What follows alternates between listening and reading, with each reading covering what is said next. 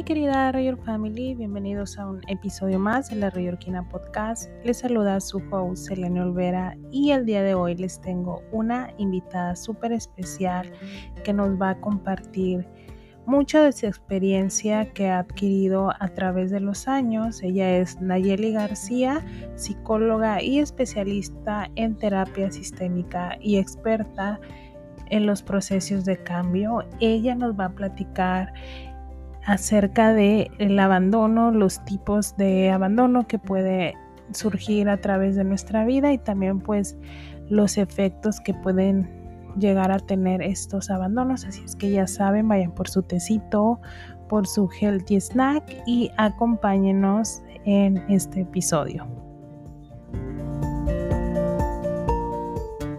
Muchísimas gracias por estar aquí. Pues bueno, mi querida Rayor Family, el día de hoy les tenemos una invitada muy especial, Nayeli García. Ella nos va a platicar un poco de, o mucho, de lo que viene siendo el tema del abandono. Sé que cuando hablamos de abandono, a lo mejor nos puede, las primeras cosas que se nos pueden venir a la mente es eh, a lo mejor el abandono de los padres y muy en particular como mujeres, cuáles son los las situaciones que pasamos ya de grandes cuando tenemos una figura paterna que nos abandona en nuestra vida y cómo nosotros cuando crecemos y tratamos de buscar una pareja, a lo mejor hay ciertas cosas en ese abandono que nos hace elegir ciertas características en nuestra pareja a lo largo de la vida debido a ese abandono, pero no solamente es ese abandono del que vamos a estar hablando el día de hoy, también puede ser el abandono también de nuestra, una figura materna, un familiar a lo mejor externo, eh, un amigo, una amiga, pueden ser muchas en sí la palabra abandono abarca pues muchas cosas, a lo, mejor eh, un abandono también puede ser en el, en el, área laboral, en diferentes maneras, pero en sí vamos a tratar de, de ver en este episodio a través de los ojos de nuestra invitada pues lo que es el abandono y cómo el abandono puede tener un impacto en nuestra vida, en nuestra etapa adulta, también de pronto en la niñez, en nuestra juventud, pero en la etapa adulta también la que estamos viviendo en este momento. Y pues bueno, Nayeli, muchísimas gracias por acompañarnos, gracias por aceptar esta invitación. Estoy muy contenta de que estés aquí en la Rayorquina Podcast. muchas gracias a ti por, por aceptarme dentro de tu espacio. Si nos platicas un poquito para que los reyorquinos y las reyorquinas te conozcan un poco más, cuéntanos, cuéntanos de ti. Bueno, pues soy psicóloga, ya casi 10 años de experiencia dando consulta online. Hace, hace un ratito te estaba platicando justamente de que ya desde muchísimo tiempo atrás, antes de la pandemia, entré lleno con toda la virtualidad y la tecnología me hizo conectar con personas prácticamente de todo el mundo. Y un factor común que tienen todos ellos es de que realmente la distancia, cuando uno está decidido a lograr su bienestar, queda en segundo plano. Entonces, eh, he acompañado a mexicanas que viven en el extranjero, a extranjeros que también han vivido lo que es la migración. Y, y pues eso. Ahí, eh, de pronto está, eh, está haciendo, ¿cómo se dice? Cuando um, modesta, pero déjenme les digo, ah, acompañada a personas que viven eh, pues en, en México y también mexicanos que que emigran a otros países como Estados Unidos, Canadá, España, Inglaterra, Irlanda, Nueva Zelanda, Filipinas y pues entre otros y también extranjeros de otros países que viven en otra parte del mundo que, que no es su país. Entonces, vean, está muy equipada, tiene conocimiento y también ha podido tener un acompañamiento a personas que viven diferentes experiencias y que pues ahí también eso ayuda mucho a seguir enriqueciendo ese conocimiento que tú tienes y el cual nos vas a compartir el día de hoy, Nayeli. Y pues bueno, hablemos del abandono. Cuéntanos acerca del abandono, cosas que tú en tu experiencia, puede ser tu experiencia propia o puede ser experiencia que, que hayas vivido con, con, a las, con las personas a las que has estado acompañando a lo largo de, de tu trayectoria. Mira, vamos a empezar hablando sobre qué sería el abandono y prácticamente lo vamos a entender como la ausencia de un rol, la ausencia de una función, así de fácil. Mm, esa ausencia se viene presentando desde un inicio pues, de la vida, que sería como en la infancia, que es en donde justamente uno empieza a desarrollar ciertos aprendizajes y ciertas ideas de cómo se va a funcionar la vida. Por eso es tan importante siempre el prestarle mucha atención cómo fue nuestra infancia y cómo fue nuestra eh, nuestro vivir dentro de casa con nuestra familia, ¿no? Mira, por lo general, el que tiene uno más claro es cuando existe la ausencia física. Papá no estuvo, se fue a trabajar, se fue de viaje, nos abandonó, se fue con otra familia. Y lo que es la ausencia física siempre va a generar justamente el dejar de tener su rol parental dentro de la vida. Y el rol parental incluye, por ejemplo, cuestiones afectivas, el acercarse, jugar con el niño, jugar con la niña, conocerlo, conocerla, eh, protegerlos, o sea, toda esa parte de lo que implica el ser papá, al no estar, o el, el ser mamá, al no estar, solamente se deja por completo nulo.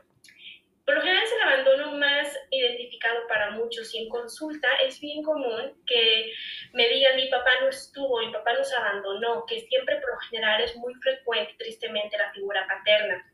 Sin embargo, el abandono físico no es el único que uno, un niño puede vivir y es también ahí donde tenemos que identificar el abandono emocional. Sí. Mm, a ver, yo te pregunto, si a ti te ha pasado, te ha llegado a pasar, estar en una habitación en donde está lleno de personas, puede ser una fiesta, puede ser en tu casa, puede ser con tus amigos, puede ser en la escuela, yo qué sé. Un lugar lleno de personas y aún así sentirte sola. Sí, la verdad que sí, sí, sí me ha pasado. Es muy común también eso. Entonces ahí es cuando uno te da cuenta que no tiene nada que ver la presencia de la persona o sea, que sí está físicamente presente, pero aún así uno puede sentir ese abandono porque no está emocionalmente la persona. Sí. Fíjate puede estar mi mamá, perdón. No, dale, perdón. Tú, tú, tú, tú. No te preocupes.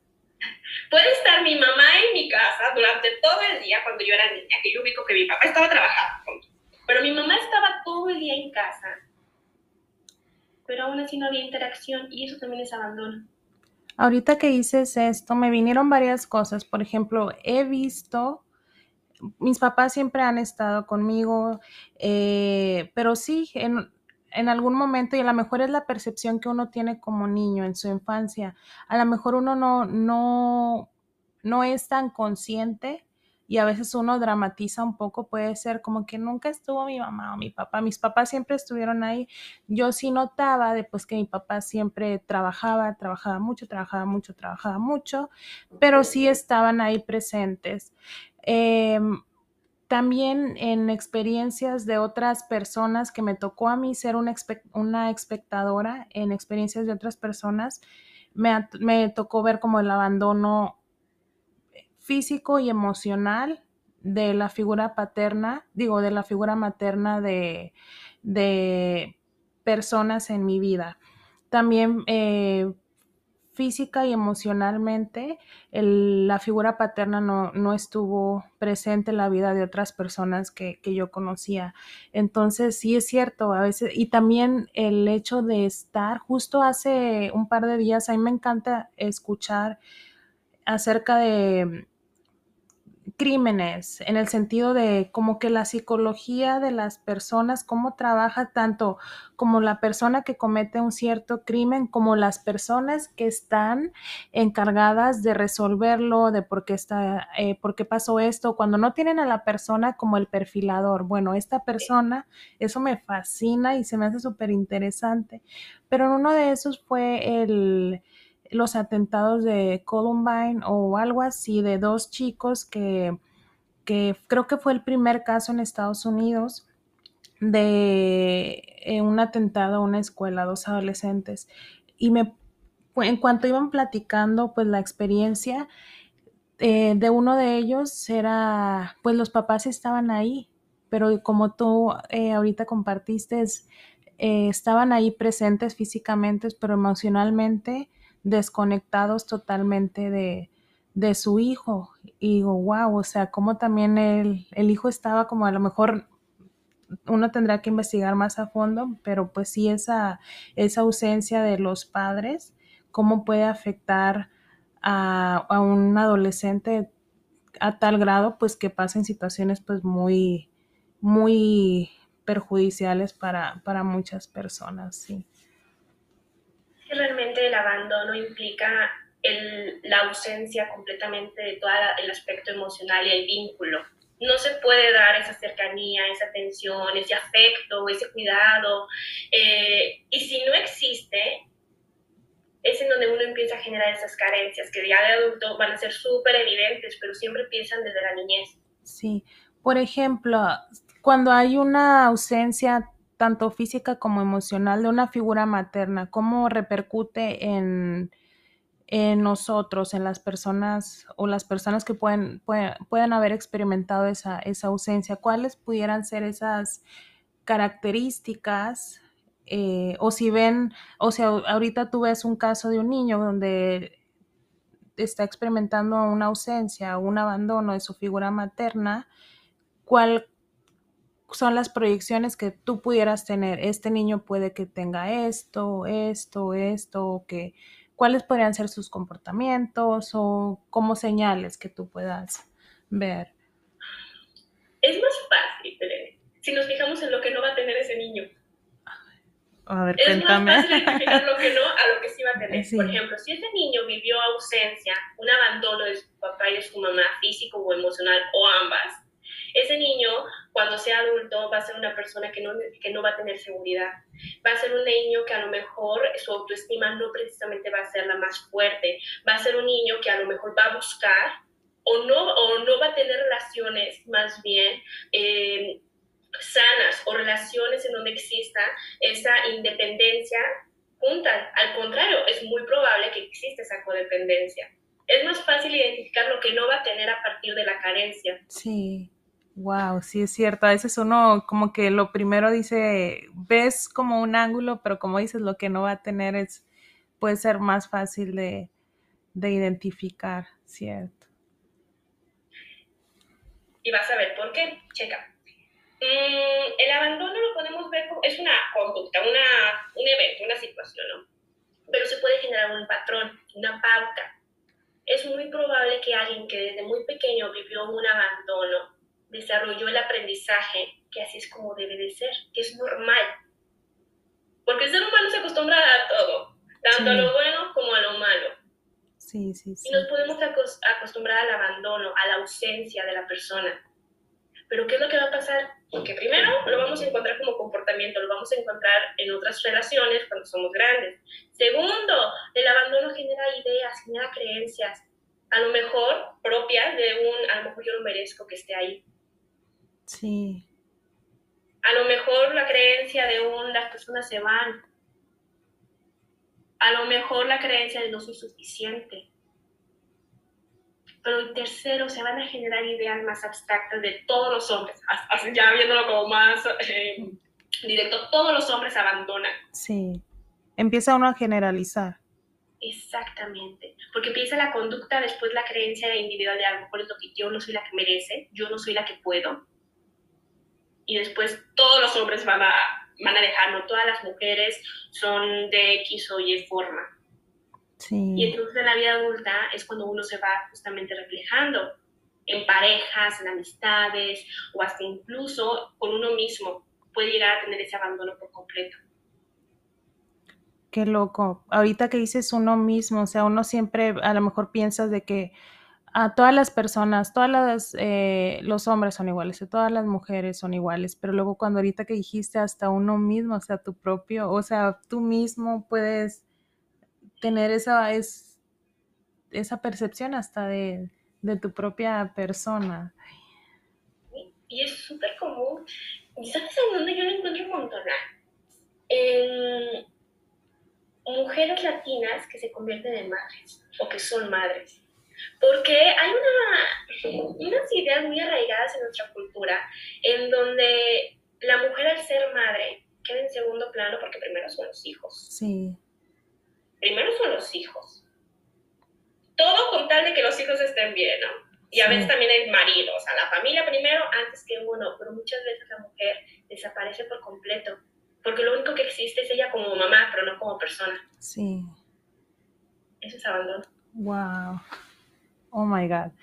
Ahora que dices también, eh, ¿cuál podrían ser como esas características o los side effects que a veces decimos, ya vemos lo de las figuras paternas, pero la ausencia o abandono de una pareja, por así decirlo? Tuve mis papás, tuve a mis padres, a mis hermanos, a todos, pero cuando sientes como el abandono de una pareja, ¿cuál pudiera ser lo que, cómo se puede identificar o, o cuál podría ser el comportamiento que tenemos o las cosas, como dices, que no, que no tengamos.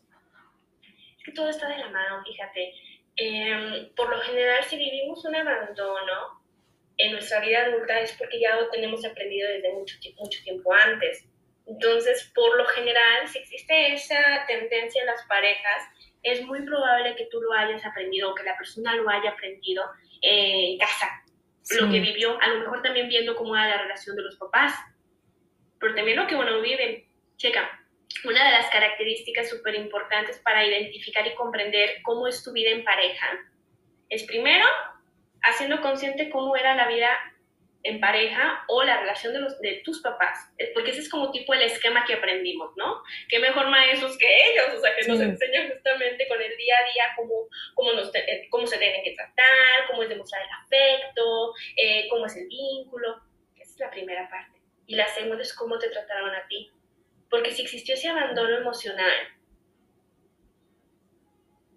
pues es como se genera esa idea de un no eres importante entonces, si yo tengo la idea de yo no soy importante, como porque una pareja debería de hacerme sentir importante. Importante, sí. Si mi mamá y mi papá, siendo mi mamá y mi papá, me hicieron creer que yo no era importante, ¿por qué alguien sí creería eso? Cierto. Como que todo va como conectado de alguna manera, o sea. Exacto oh my God, y a veces digo, cuán importante es como que cuidar, nosotros como adultos, cuidar también como a, los niños, a los más pequeños de nuestra familia, llámese hermano menor, eh, hermanas menores o no sé, yo no tengo hijos, pero pues cuando tenga también como que eh, tan importante crearles un ambiente lo más apropiado y lo más sano, porque a lo mejor aunque uno no lo haga de, la, de una mala intención, inconscientemente pues hay que cuidar, digo, ay, no, hay que como que con pinzas cuidar todo eso, porque todo lo que sea de en la infancia, pues repercute demasiado en la, en la edad adulta. Muchísimo, y es tan frágil. La mente es sumamente frágil porque con poquito se pueden generar muchas ideas. Y ahí es en donde es entendible de que, a ver, somos seres humanos, no somos perfectos, nos vamos a equivocar, como nuestros papás, al ser seres humanos, también se equivocan.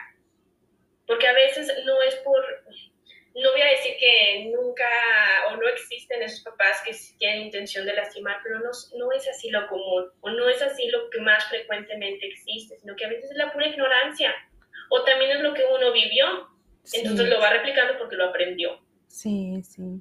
Oh, muy cierto.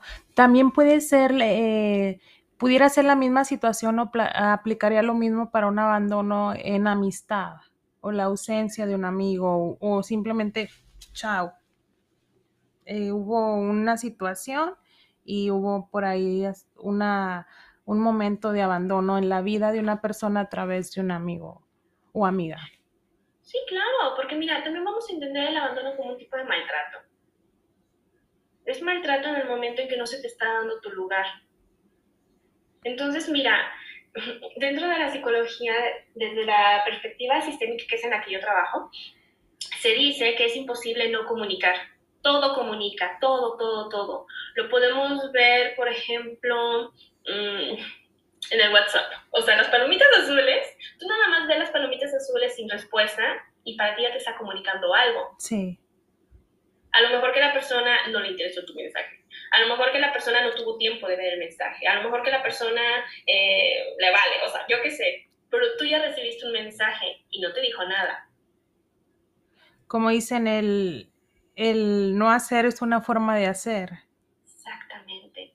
Y de igual forma es la cuestión del abandono. El abandono te comunica algo. Te comunica que a lo mejor a la persona no le importa. Que a lo mejor no eres relevante para la vida de esa persona, o no le interesa, o no eres suficiente. Y ese tipo de mensajes se van acumulando y se van generando justamente sobre cuál es nuestra percepción de quiénes somos. Entonces, si en nuestra familia lo vivimos, en nuestra pareja lo vivimos, en las amistades lo vivimos. Imagínate cuál va a ser el autoconcepto que vamos a tener. Sí, de, un, de nosotros mismos va a ser como que siento que sería como que el reflector hacia qué estoy haciendo, porque como todos están yendo de mi vida, por así decirlo. Yo soy la que entonces soy el problema yo soy la que está mal. Sí. Wow. Oye, también, em, ahorita hablabas del abandono propio, la ausencia, no sé, el abandono de nuestra propia persona, lo que uno mismo le, le puede hacer a, su propia persona, algo que nos puedas compartir acerca de eso. Se me hizo interesante cuando lo tocaste porque al momento de, de la charla, pues sí, yo tenía pensado con mi abandono del, familia, amigos, eh, parejas, pero cuando dijiste, pues sí, uno mismo también puede tener eh, como que ese abandono a tu propia persona, se me hizo como, me explotó un poco la cabeza y dije, sí, es cierto. Mira, voy a regresar otra vez en el ejemplo de la madre porque desde ahí podemos entenderlo desde diferentes perspectivas. Recuerdo que hace tiempo una compañera, que es mamá, nos estaba contando que cuando ella se convirtió en mamá y llegaba por decir algo a la casa de su suegra, la suegra lo primero que le decía es, ¿y cómo está tu bebé? ¿Y el bebé dónde está? No era un, oye, ¿tú cómo estás? Hola, pásale, te sirvo algo, es un... ¿Y el bebé? Sí. Entonces era algo tan llamativo porque decía, ella misma decía, creo que yo ya no importo. Ahora que importa es el bebé, pero yo ya no importo. Y esa misma es la idea justamente que tristemente vive la cultura latina, que principalmente las mujeres se tienden a desaparecer por completo. Si no es por los hijos, también es por la pareja. Sí. Con la pareja también desaparecemos muchas veces. Obviamente no es el ideal, pero es todo con tal de que no se vaya, porque probablemente tenemos justamente esa huella de abandono y somos capaces de sacrificarnos a nosotras mismas con tal de que no se vayan. Y yo siento que, bueno, una, de las cosas cuando tengo amigas que, que es, están embarazadas o así, les regalo obviamente pues un regalito para el bebé, pero eventualmente siempre es como, o mascarillas como refrescantes para la cara, para ella, o algo para las manos, o un esmalte, o no sé, algo para ellas. Ahorita que dijiste eso, porque sí, en tu mente es, ay, sí, el niño y el bebé y el nuevo miembro de la familia y mi sobrinito postizo, lo que tú quieras, pero luego dices, hubo un momento que dije, no, pero ella se ha de sentir fatal, o sea, a lo mejor eh, su cuerpo está experimentando un millón de cambios y a lo mejor un momento para ella de una mascarilla refrescante o pintarse las uñas o algo, algo que sea para ella, para ella, para que no, como que no se pierda como ella, ella misma y también trate de disfrutar ella esa etapa sin dejarse a ella misma a un lado. Entonces, como ahorita que dijiste, así es que si alguna de, o alguno de nuestras reyorquinos o reyorquinas tiene algún familiar, amigo, amiga que esté embarazada, please, regálenle algo, obviamente al bebé, pero también a, ellas para que pues se sientan también que, que siguen ahí, que son parte importante y que, y que no, y que no se, ahora sí como dicen, se vayan a veces esa palabra no me gusta como dejando, pero a lo mejor esa es la palabra propia para decir, sí, te estás dejando, te estás dejando de cuidar, te estás dejando de preocupar por ti misma, te estás eh, dejando a un lado cosas que tú quieres hacer y, así, o sea, siento que, que, incluso es la palabra como, como apropiada. Es que es un sacrificio completo y lo veo no sabes cuántas veces en consulta que una mujer sacrifica todo, hasta ella misma, por su familia. Que a ver, que si me dices, está mal, pues no, porque es el afecto, ¿no? Qué padre que ella sea tan entregada y que le esté dando lo mejor que ella puede a sus hijos y a todo, o sea, qué padre. Pero que te dice que el costo sea el sacrificio de ella, el desaparecer por completo. Porque ahorita también menciono la parte de cuando es en la pareja, con tal de que no se vaya, ya no me he visto como yo me quería vestir porque mi pareja no le gusta, ya no voy a los lugares en donde me gustaba ir porque mi pareja no me acompaña, o sea, o ya no digo lo que yo realmente pienso porque se enoja. Es desaparecer por completo. Y es muy probable que ese miedo nos delate justamente ahí esa pauta de abandono, porque, oye, a nadie nos gusta estar vacías. Y yo pongo un ejemplo en consulta. Imagínate, mira, voy a agarrar mi botella de agua Imagínate la botella de agua, ¿no? Y el líquido es todo el afecto y todo el amor que se supone que deberíamos de tener y que nos deberían de dar nuestros papás cuando somos niños. Lo ideal es de que este líquido cubriera por completo mi botella de agua cuando somos adultos. Pero muchas veces no es así, justamente porque decíamos, es tan frágilmente y tantas necesidades emocionales que tenemos las personas que no siempre podemos estar completamente llenos pero a veces estamos a la mitad, a veces tenemos menos de la mitad y nadie nos gusta sentirnos vacías. Entonces buscamos a alguien, amigos, pareja, trabajo, que nos llene nuestra botella. El problema está cuando si el amigo se va, la pareja se acaba o el trabajo se termina, otra vez se queda mi botella como estaba originalmente.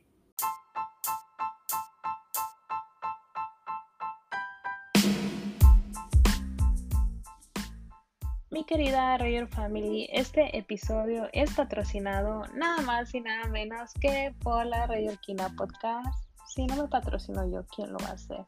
Así es que los invito a que me dejen cinco estrellitas, reviews súper geniales si les está gustando este contenido.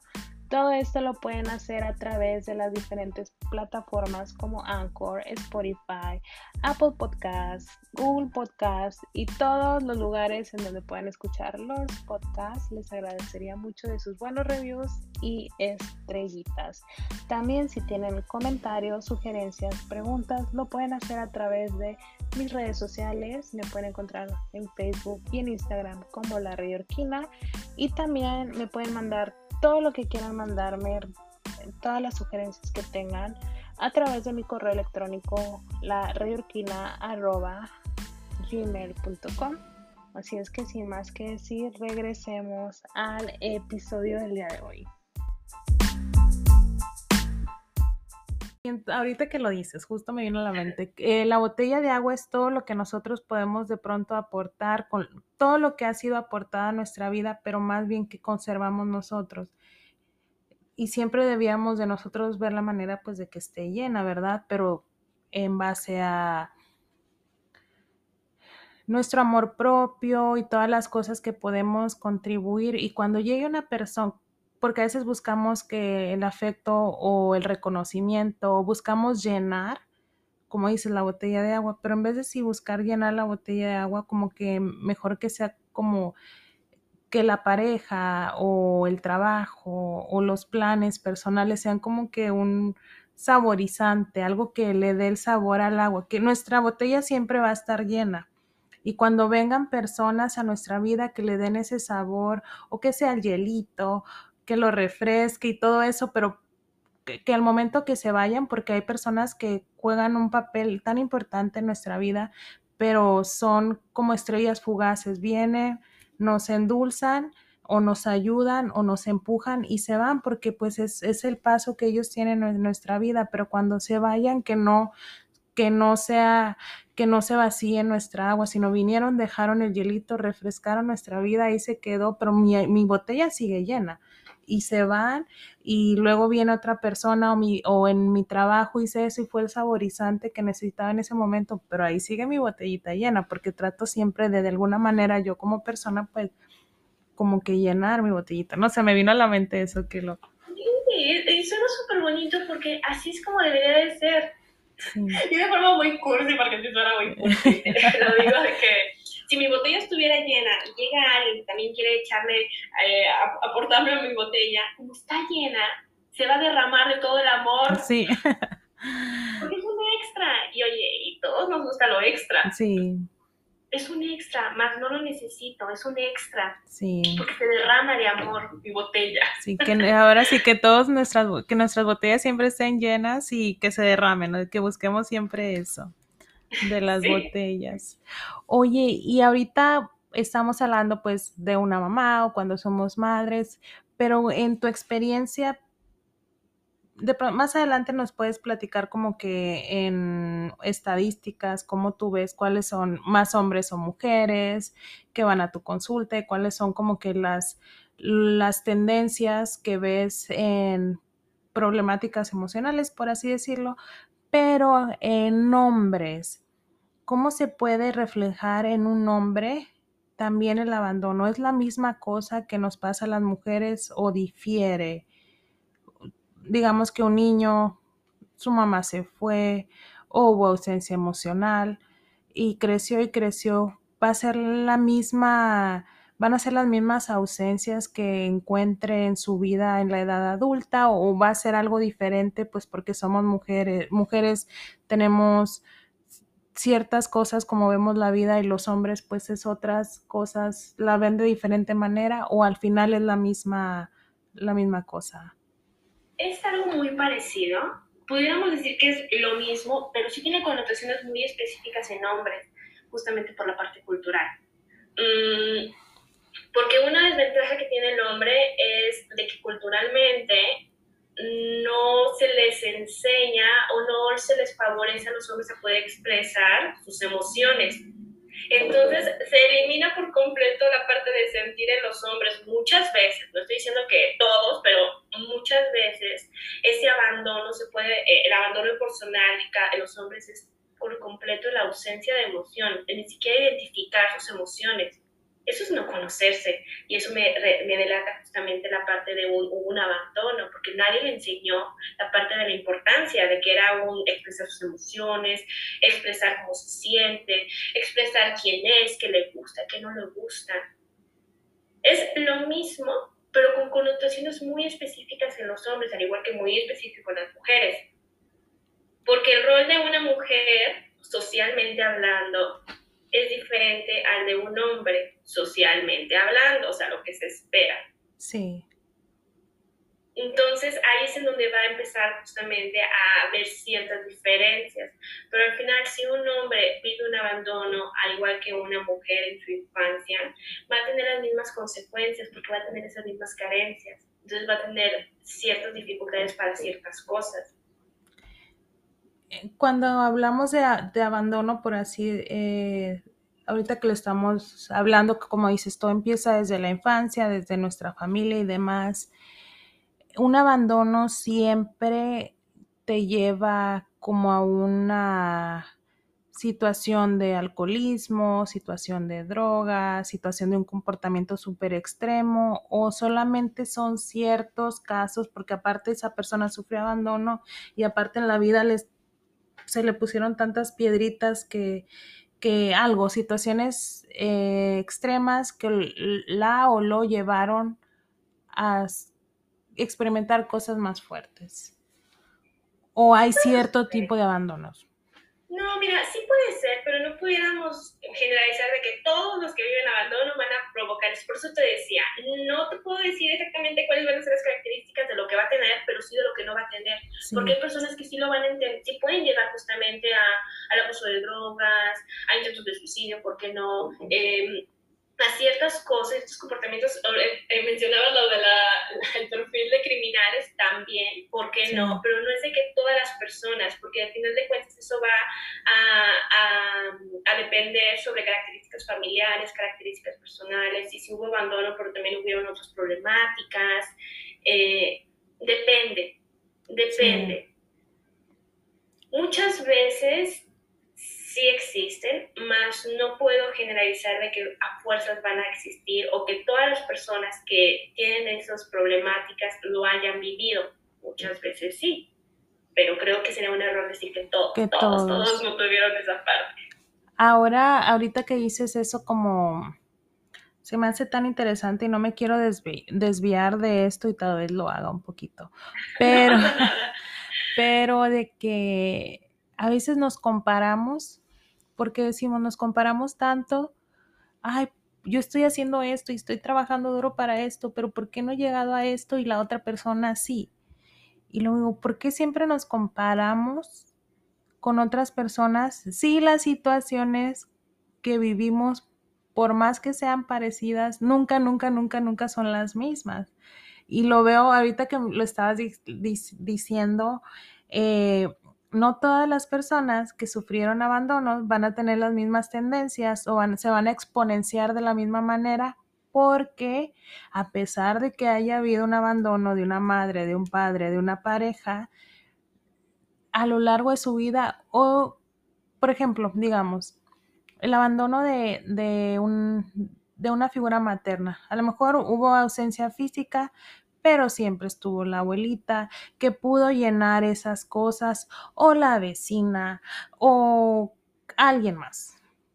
En, un, en la ausencia de un padre, de una figura paterna en la familia, pues siempre estaba el tío, o el padrino, o el abuelito, que llenó ese rol de alguna manera, entonces a pesar de que haya habido un abandono, nunca, no, dos, dos personas que tuvieron el abandono, sufrieron el abandono de la misma manera, en el mismo día, la misma situación, a lo largo de su camino, pues hay cosas tan diferentes, así sea una pequeña característica diferente que hace que esta persona tome este camino y esta persona tome este otro camino. Por eso siempre me digo a mí misma y a veces no me escucho y trato de decirle a, a, las personas que me rodean que, que nunca nos comparemos porque realmente a pesar de que estamos haciendo lo mismo, las situaciones en nuestra vida son como diferentes. Por un cachito, por un pelito, algo es diferente y pues no vamos a tener los mismos resultados. Y a veces somos muy duros con nosotros mismos. Me desvié, pero ya estamos de regreso. Pero no, para nada te desviaste. ¿eh? Todo que ver porque tienes toda la razón. Y ahorita dijiste un punto que sí quiero también yo extenderlo todavía un poco más, de que hasta incluso en la misma familia, con mis hermanos, con mi hermana, con mi hermano, tenemos los mismos papás. A lo mejor vivimos el mismo abandono aparente, pero no lo vivimos de la misma forma. Porque a lo mejor para mí mis papás fueron súper afectuosos, o sea, mi, mi, mamá y mi papá estuvieron conmigo emocionalmente y físicamente hablando, pero a lo mejor yo era la favorita. Y mi hermano, mi hermana, que también ahí estaban con mis papás físicamente, ahí estaban, pero emocionalmente no tuvieron esa misma cercanía. Y a pesar de haber vivido en el mismo ambiente familiar, vamos a desarrollar diferentes inseguridades. Cierto. Tienes toda la razón, ¿eh? Toda la razón. Sí, porque a veces digo, en cuestión de compararnos, a veces somos tan duros, tan duros con nosotros mismos, pero digo, las situaciones y las oportunidades y los puntos y el camino puede llegar a ser diferenciarse por una cosita y por eso esa cosita hizo que el resultado fuera, fuera diferente. Ay, no, me encanta, me encanta este, este tema del abandono porque siento que ahora, ahorita me puse a pensar, un padre de familia puede sentir también el abandono en sus hijos, o sea, como que volteemos ahora sí, démosle 360 grados, los hijos a abandonar a los papás. Obviamente si lo vemos en la edad muy adulta o a veces lo vemos tenemos esa idea de abandono de los hijos a los padres cuando están eh, ya en, la vejez y, los abandonamos. Pero, ¿cómo lo podríamos ver? ¿Cómo podría ser ese abandono de los hijos a los padres sin llegar hasta la edad adulta? Como el ejemplo que más podemos ver. Cuando somos niños, tenemos muy claras las jerarquías dentro de la familia. Cuando no existen, ahí también vienen problemas, ¿verdad? Pero vamos a llamarla que lo ideal es que sí esté bien marcada la jerarquía, en donde mis papás tienen una jerarquía mayor a donde yo estoy, y mis hermanos. Por ende, por esta misma jerarquía, los papás son los que buscan esa cercanía y nos enseñan a tener esa cercanía. Sí. Porque un niño va a ser alguien que va a necesitar, que va a ser dependiente totalmente de los padres. Los padres no son dependientes a los hijos, pero los niños sí. Un adulto no debería tener dependencia, ni con la pareja ni con los hijos, pero los niños sí. Cuando vamos creciendo en la adolescencia, esa dependencia se tiene que ir eliminando al grado de que ya cuando somos adultos ya no exista. Y cuando somos adultos, esa jerarquía que usted estaba mencionando debería de ir desapareciendo también. Moralmente pudiéramos decir que esa jerarquía siempre se va a quedar, son mis padres. Hay que darles ese respeto, ¿no? pero emocionalmente hablando, psicológicamente hablando, ya no existe esa jerarquía, ya estamos en el mismo nivel. Y cuando estamos en el mismo nivel, ahora sí es cuando se puede generar ese abandono. Por eso es tan, tan evidente cuando los papás ya son, ya son mayores, porque ya existe esa posibilidad de un, ya no hay dependencia, pero entonces es en donde existe vínculo o no existe vínculo, porque muchas veces cuando existe ese abandono es porque los papás no trabajaron el vínculo con los hijos. Entonces cuando los hijos ya no los necesitan, pues ya no están. Sí. Ya no hay vínculo, ya no hay necesidad, ya no hay dependencia. Wow, se me vinieron a la mente así como varias, como varias situaciones eh, siento que ya cuando uno va creciendo, y lo he visto, va creciendo y empieza uno a, a mm, los amigos, amigos, amigos, amigos, amigos, amigos, y a veces si tenías cenas familiares los sábados en casa, como ya vas creciendo, ya te vas volviendo independiente, empiezas como que a dejar de lado ciertas cosas y pasa, puede pasar, como vas en ese proceso de descubrirte, de descubrir eh, diferentes, y, diferentes y nuevas etapas en tu vida como adolescente, joven y joven adulto, pues empiezas como, ah, ok, hacer ciertos cambios de tu vida, pero al final de cuentas vuelves. Vuelves a lo que es con la familia, sí, como dices, existe ese, sí se creó ese vínculo entre, entre un padre, padre hijo, y si no, pues siento que entre más grandes, a lo mejor más difícil, pero no imposible como volver a buscar a volver a, a, a tener ese vínculo o de la nada hacer ese vínculo también. Aunque puede a veces ser complicado porque a veces se generan muchas culpas, justamente por lo socialmente, culturalmente, hasta incluso lo podemos ver como la religión a veces nos marca como ciertas pautas de cómo debería ser nuestra relación con nuestra familia. Pero ¿qué pasa cuando a lo mejor no existe esa posibilidad? O sea, por ejemplo, si un papá o una mamá fue ausente, existió ese abandono físico y emocional, no puede haber ese vínculo, o es complicado que exista un vínculo. Pero ahí es cuando a veces la cultura nos genera culpa, la religión nos genera culpa porque dicen que deberíamos de tener ese, ese vínculo o esa cercanía con, pero si no estuvo, ¿cómo se pudo haber generado? Y algo que sí quiero que dejemos bien claro, que a lo mejor es controversial esto que voy a decir, pero cuando somos adultos, el amor se gana. No es, eh, em, ay, se me fue la palabra, no es, es algo, no es incondicional el amor. El amor se gana. Cuando somos niños, sin el, amor de un padre sí debería ser incondicional. Pero cuando ya no somos adultos, el amor se gana. Lo dijiste, me, también, me abrió una puerta a algo, lo que acabas de decir, y se me hace interesante porque, por ejemplo, imaginemos el abandono papá o mamá, quien sea que fuera, si hubo un abandono físico, digámoslo así, papá o mamá me, abandonaron, nos, nos abandonaron. Y luego, después de muchos años, llegan, ¿cómo puede actuar ese papá o mamá? Porque dices, el amor, eh, él se tiene que ganar o ese vínculo se tiene que buscar crear y generarse, pero a veces se va la mamá o el papá, después de muchos años regresan, ¿qué deberían, cuál sería lo más apropiado que un padre que abandona o una madre que abandona pudiera hacer? Porque a veces siento que llegan, me fui, pero aquí estoy, qué padre.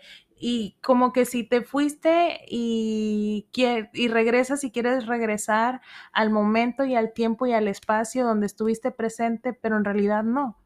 ¿Cómo le hacen?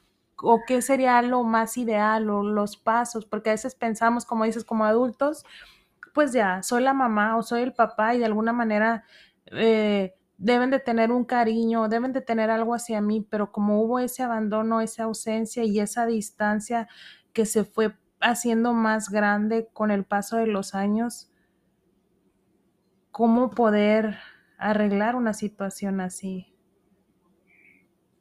Es que recordemos que una relación siempre es de dos. Sí. Siempre es de dos. En una relación de pareja es evidente, es una relación de dos. Pero en una relación padre-hijo, madre-hijo, hijo-padre, también es de dos. Y para que se genere ahora un nuevo vínculo, primero se debe de interesar, tener ese interés por la relación. Porque es como, por ejemplo, vámonos con la de la pareja. Si yo quiero que X persona sea mi pareja, pero esa persona no quiere ser mi pareja, ¿se puede, que, ¿se puede tener una relación o no? No. No. Por más que yo quiera, pero si esa persona no quiere, no se va a poder los dos tenemos que tener interés para poder tener una relación. Igualmente es con la familia. Si yo quiero que mi papá tenga esa relación conmigo, a mi papá no le interesa. No se va a poder. Entonces, el primer paso es que los dos tengan ese interés. Cuando es un niño es fácil. Los niños son muy flexibles muy flexibles. Entonces, a lo mejor mi papá estuvo ausente por cinco años, ocho años, pero regresa y el papá tiene interés de generar ese vínculo, es muy fácil que el niño, no voy a decir que es a la primera, pero sí es más sencillo que el niño poco a poco se vaya abriendo. Sí. En cambio, cuando es un adulto, que ya somos adultos ambos, se tiene que trabajar ahora sí que también poco a poco, porque a ver, la otra persona también está interesada o no. Esa es la primera cosa. ¿Está interesada los dos? ¿Sí? Bien, ¿no? Pues no se puede. Segundo, no puedes obligar a alguien a querer. No puedes. Por más que sea tu papá, por más que sea tu mamá, no, no puedes obligarlo a quererla o a quererlo. Es como si yo te presentara a alguien, ¿no? Mira, te presento a fulanito. Y a partir de hoy, Serena va a ser tu mejor amigo y le vas a, amar y lo vas a, proteger y le vas a contar todos tus secretos y todos tus miedos y le vas a tener muchísima confianza. Voy a estar que rayo. Sí, no porque yo te lo diga, lo vas a sentir. Wow. Ahorita se me viene la palabra eh, el abandonador y el abandonado, por así decirlo. ¿Cómo, qué es, qué, ¿Cómo podemos identificar o qué nos pudiera, una primero identificar, porque ya hablamos del problema, pero queremos como esa solución, queremos sanar. Después de una situación difícil que hemos que hayamos vivido como personas, al final de cuentas queremos ser felices. Es como nuestro ideal en la vida, buscar una felicidad emocional y una estabilidad también emocional, que a pesar de que vengan situaciones difíciles, voy a estar bien. Pero cuando existe algún abandono, como el abandono, a lo mejor suena, y a lo mejor puede estar incorrecto la manera que lo estoy planteando, pero como para diferenciar, hubo una persona que sufrió un abandono y hubo una persona que generó ese abandono, consciente o inconscientemente. Hablemos de la persona que, que sufrió el abandono. Imaginemos que es una un papá o una mamá que tuvo un abandono y o una persona, no digamos papá, una persona eh, sufrió un abandono físico y emocional, tiene 50 años y ahorita hay algo, no sabe qué es, hay algo en sus emociones que no sabe qué es, cómo podemos primero identificar para poder llegar a sanar? ¿Qué es lo que tú nos pudieras compartir o porque a veces queremos sanar, pero a veces no sabemos qué nos está pasando o cosas así, no sé, como que quieres sentirte bien, pero no sabes eh, la raíz de el por qué te sientes de una manera y ya de ahí cómo, cómo poder sanarlo. Algo que yo siempre le digo a mis pacientes es de que no podemos cambiar algo que no vemos. Y ese siempre va a ser el primer indicador. Que vamos a empezar a detectar ciertas cosas que se repiten y se repiten y que no nos hacen sentir bien.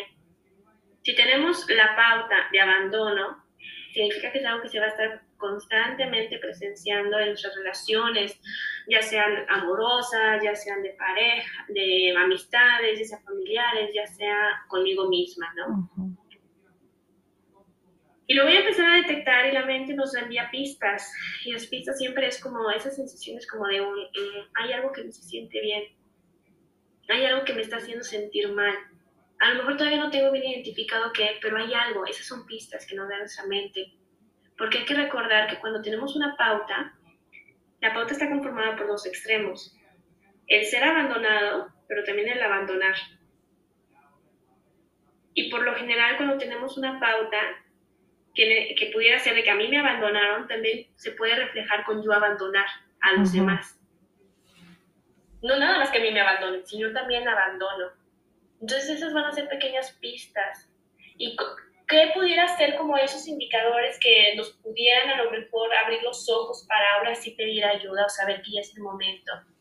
Bueno, en el momento en que uno lo hace consciente, cuando uno le cae el 20 de que algo no está bien y que algo no le hace sentir bien, en ese momento es cuando uno busca ayuda. O ve opciones, empieza a leer, empieza a buscar, preguntar.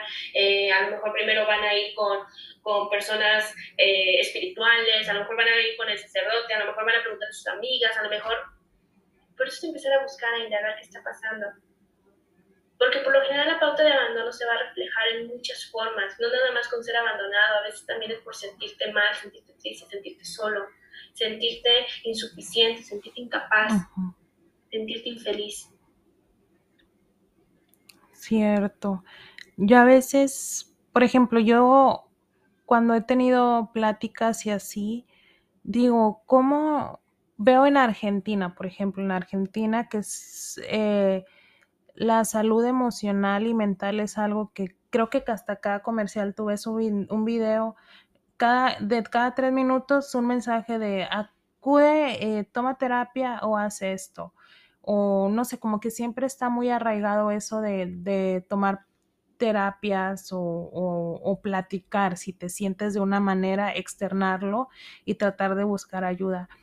Siento que en México, bueno, no he estado viviendo ya un par de años ahí, pero siento como en general en, en la cultura latina o en ciertos lugares, sí, y como yo también lo viví cuando era chiquita, a veces yo me sentía mal, pero a veces nuestras, mi mamá por, de pronto decía, no, está aburrida, es ponte trapear o ponte lavar los platos y vas a ver que te vas a sentir mejor. O una cosa así, así nuestros papás decían como que, y también de la manera, como dices, fue la manera que crecieron y eso eh, es la manera en que son las herramientas, fue como crecieron, son las herramientas que tuvieron y es lo que nos comparten a nosotros y nosotros a nuestros hijos y nuestros hijos a, a sus hijos y así.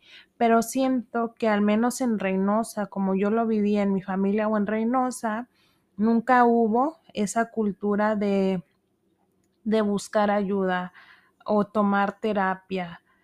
Y espero que esté cambiando. Siento que está cambiando y espero que sí siga así porque es bien importante eso de, de, buscar ayuda porque como una vez me dijeron, te, si te duele la cabeza, tienes un horrible dolor de estómago o te duele la muela, siempre lo primero que el, tu cuerpo te está diciendo que algo está mal y tienes que ir a ese lugar donde esa persona experta te va a ayudar si te duele el diente, si te duele la cabeza, tu estómago y demás, ¿por qué no cuando te duele tu corazón o te, sientes eh, de un estado de ánimo muy apagado muy frecuentemente?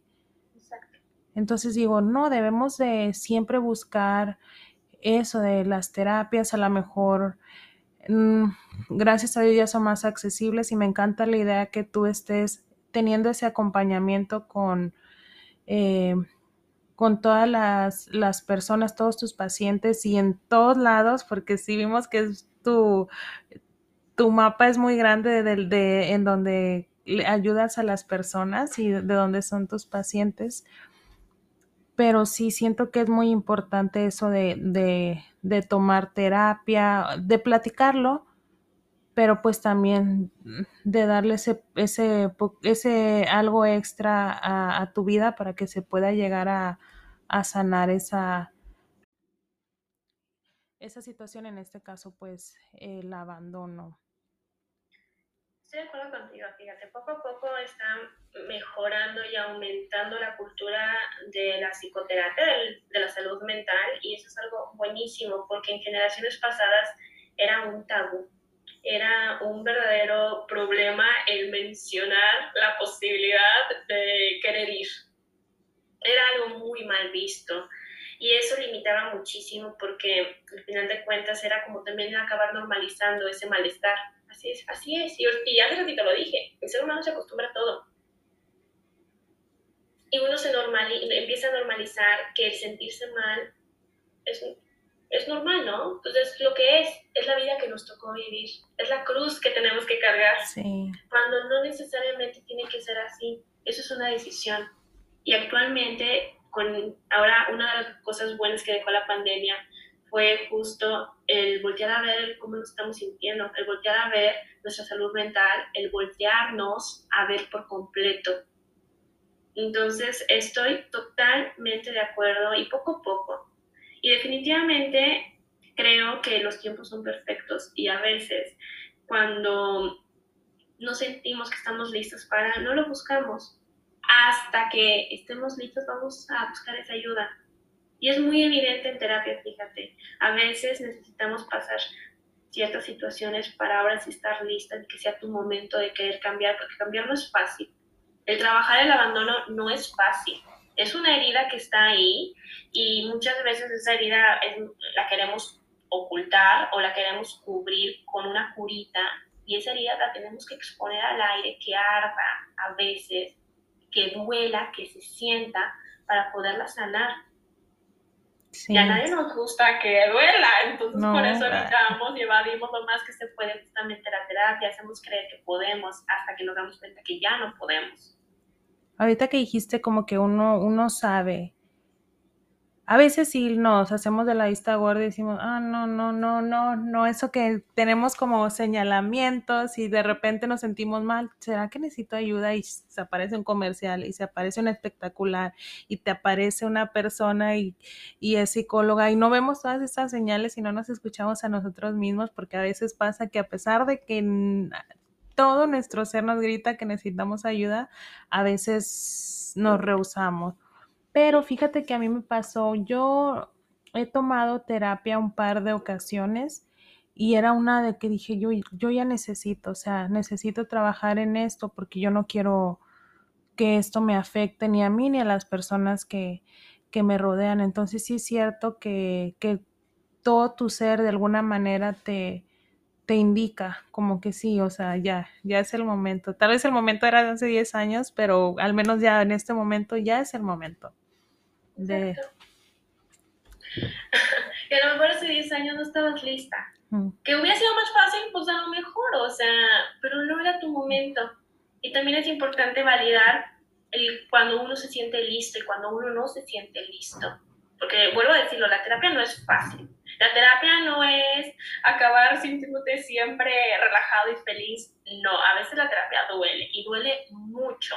Entonces, también es entendible que tenemos que estar completamente seguros de que estamos listos para poder resolver esto. Entonces, en efecto, a veces estamos tan normalizados, estamos tan acostumbradas, acostumbrados a normalizar el maltrato, que por eso pasa desapercibido. O lo vemos, pero preferimos no verlo, ahorita como lo dijiste. Sí. O definitivamente no lo vemos. Y aún en la actualidad, muchas veces, a pesar de que hay mucha información, aún falta, porque todavía hay mucha ignorancia sobre el tema, porque por ese tabú.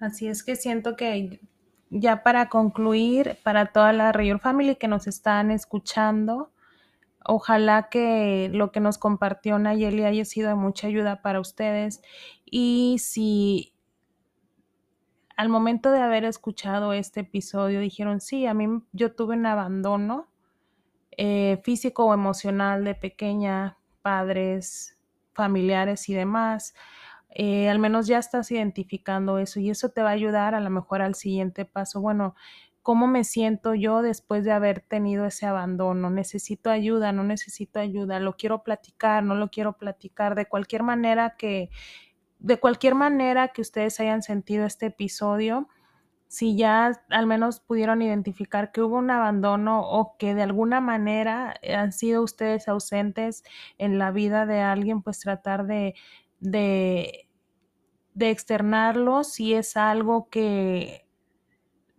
les esté incomodando o les esté tocando algo ahí en sus emociones y pues platicarlo, externarlo y, recuerden hombres y mujeres, a lo mejor para los hombres es más difícil ser más abiertos en, en, las emociones, pero gracias a, a, este tiempo que estamos viviendo ahora a partir de la pandemia o las redes sociales y demás, tenemos ese, esa ventaja de que, de que ya lo podemos hacer de manera más fácil. Por ejemplo, Nayeli que ofrece pues estas terapias eh, online que te pueden ayudar, que les pueden ayudar a todas las personas. Si alguien conoce a otra persona o a otras personas que en terapia, pues acercarse. Es bien importante siempre buscar esa, esa sanación interior para poder como de alguna manera romper esos patrones o me pasó esto, pero yo voy a ser la persona que rompa eso que, que ese patrón que ha seguido a lo largo de por generaciones, hasta puede ser por generaciones, es muy loco hablar de eso y tal vez nos da como tela para muchos otros temas de, hablar de eso, pero sí, siempre traten de, buscar, de acudir a, ayuda, de buscar ayuda para poder buscar el problema raíz y llegar a sanar eso que emocionalmente no te está dejando algo bueno, no te está ayudando a continuar a hacer algo pues mucho más grande. No sé si tengas alguna, algunas otras cosas que, que nos quieras compartir, Nayeli, antes de, de, concluir con el tema del abandono. No, estoy totalmente de acuerdo con todo lo que estás diciendo. Definitivamente es un tema bastante abstracto, complejo, porque no es tan sencillo como definir de cierta forma o categorizarlo de cierta forma porque tiene muchísimas connotaciones y colores dentro de esta misma temática. Pero en definitivo creo que es como algo fundamental el empezar a voltearse a ver, empezar a observar sus relaciones, observar sus emociones, para ahora sí identificar por dónde tenemos que ir, ahora sí que trabajando y resolviendo cada una de nuestras, de nuestras vivencias y experiencias que hemos tenido. Muchas personas a veces no estamos listos para la terapia y está bien. Y justamente a veces hay recursos que pueden ayudar a dar ese primer paso previo a y pueden ser libros de autoayuda, pueden ser un podcast, pueden ser eh, videos, hasta incluso a veces en las mismas películas se pueden visualizarlo de forma externa, cosas que hemos vivido también nos ayuda a acomodarlo. Hay cursos, de hecho, estoy, eh, tengo un curso que se llama Mis relaciones como espejo, en donde justamente se trabaja mucho la parte del maltrato como el maltrato que se vive fuera, muchas veces también lo vivimos desde adentro, de cómo nosotros nos tratamos, ¿no? Entonces son esos primeros pasos en donde las personas también pueden ir visualizando cómo lo que, nuestras experiencias y lo que detectamos por fuera podemos detectarlo para poderlo ir resolviendo poco a poco. Entonces, sí, siempre hay formas para poder sanar. Qué padrísimo. Ahorita que dijiste como que hay, a lo mejor antes de una terapia hay eh, ciertos recursos, y es cierto, o sea, eh, alguna charla o algún curso o algún libro que les pueda, que les pueda ayudar, pues es algo, es algo que ya estamos, eh, que tenemos y que eso puede ser nuestros primeros pasitos para poder empezar el proceso de sanación. Muchísimas gracias Nayeli por acompañarnos. Estoy yo la verdad súper, súper contenta. Siento que aprendí pues demasiadas cosas y antes de irnos, compártenos dónde te encontramos para que nos ayudes a dar esos siguientes pasos. Ay, muchísimas gracias a ti por invitarme. Me pueden encontrar ahí en Instagram, estoy como soy naturalmente. Y pues cualquier cosa, yo estoy aquí para ustedes. Fue un gusto platicar contigo y espero que haya sido de su, de su gusto y su agrado. Seguro que sí. Muchísimas gracias, Nayeli. Que tengas un lindo sábado, disfrutar. ¿Cómo se llama el gatito? Nuestro invitado especial. se llama Señor. Aquí siempre anda de metiche. Ay. Me encanta, me encanta. Ahí lo vi y ay, todo bonito. Pero bueno, entonces muchísimas gracias de nuevo y ahí estamos en contacto. Queridos rayorquinos y rayorquinas, espero que hayan disfrutado el episodio del día de hoy, que hayan aprendido mucho eh, con nuestra invitada Nayeli García y pues ya saben, a seguir creando cosas nuevas y cosas buenas y a seguir compartiendo todo lo que tengan con los demás, a disfrutar de este día y nos vemos muy pronto.